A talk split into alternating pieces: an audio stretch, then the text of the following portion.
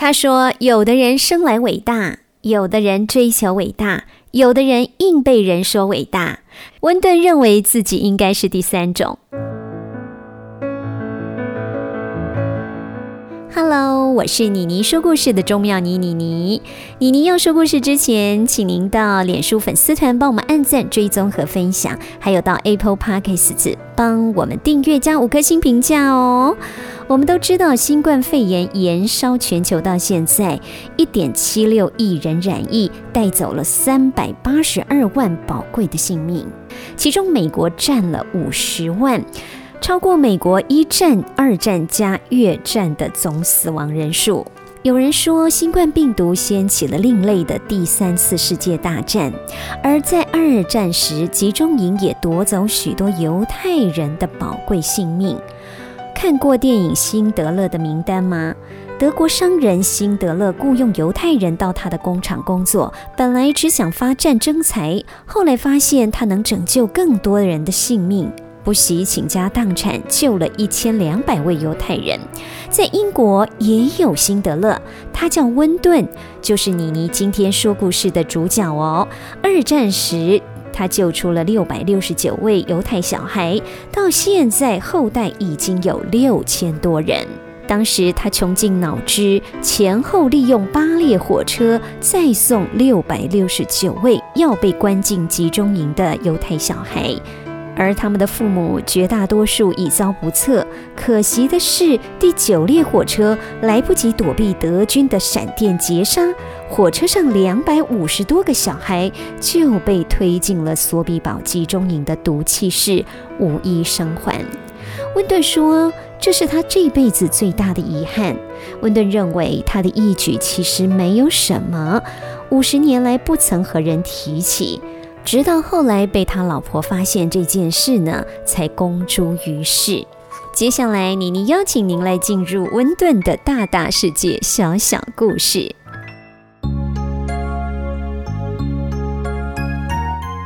大世界小小故事，滚滚红尘，细细品味。邀您一起来听妮妮说故事。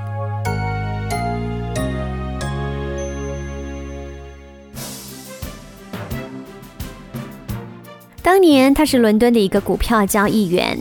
风雪交加的1938年底，二次大战一触即发。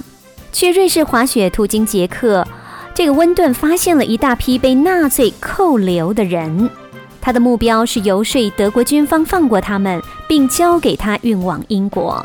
救助工作危险而艰辛，最终他动用各种关系，用八列火车救出了六百六十九个孩子。而孩子的父母很多都不能够活着走出集中营。随着二战的到来，温顿加入了英国皇家空军。战后，他也遇到了自己心爱的女人 Great，而且结婚了。战前的救人举动，他从来没有对任何人提起。直到1988年，他的老婆 Great 打开阁楼时，从旧箱子发现了一连串的资料。上面写着丈夫曾经解救的孩子，以及接纳他们的家庭等等细节。Great 当时被震惊得潸然泪下。很快，BBC 邀请这位老英雄简单谈谈往事。节目中，主持人突然宣布，他身旁的女士就是当年的孩子温顿。现场是惊讶不已。快结束时，主持人又问：现场有谁也是被他所救？请站起来好吗？温顿怎么也没想到，身后好几排中年人全部通通站了起来。老英雄缓缓起身，向当年被自己抱上火车的孩子们点头致意。回过身后，他淡然地用手帕轻轻擦拭夺眶而出的泪水。两千零九年，为了纪念义举七十周年，一列温顿火车从布拉格开抵伦敦。更多温顿小孩赶到英国，重逢画面一度泪奔失控。一定是爱有天意，劫后余生的人们能在和平年代再度重逢。温顿跟他救出的 Peter Miles，当年的青年和小男孩都已经白发苍苍。Peter 的孙子孙女也前来感谢救命恩人，谢谢你给了我们生命。获救的孩子中不乏后来的社会名流，像是著名电影导演卡雷尔赖兹、工党政治家杜布斯伯爵。这一次他没办法低调了，女王接见了他，授予他爵士的勋位。捷克总统为老人颁发白狮勋章。而他依旧内敛淡然，从来没有表露出救世主般的神色。他说：“有的人生来伟大，有的人追求伟大，有的人硬被人说伟大。”温顿认为自己应该是第三种。也许正是这种简单豁达，让他获得了不可思议的长寿。二零一五年七月一号，温顿告别了他温柔以待的人世，享年一百零五岁。这一生，他足够漫长，这是上天给他足够的时间散布关爱。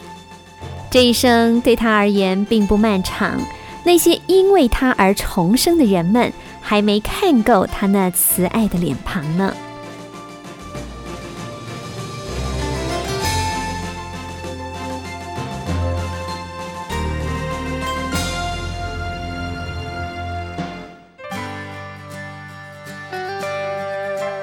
人间可贵的是雪中送炭，恰如荒漠甘泉，就像温顿拯救六百六十九位小孩一般。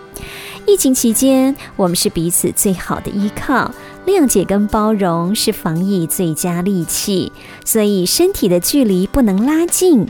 我们却要暖着彼此的心。我们不一定要做台湾的辛德勒，却一定可以成为这个大家庭的守护天使，守护台湾的每一个小朋友、每一位长者。您说是不是呢？谢谢您收听今天的妮妮说故事，期待温馨的故事赶走夏天的炎热，带给你阵阵透心凉。我们下集再会，拜拜。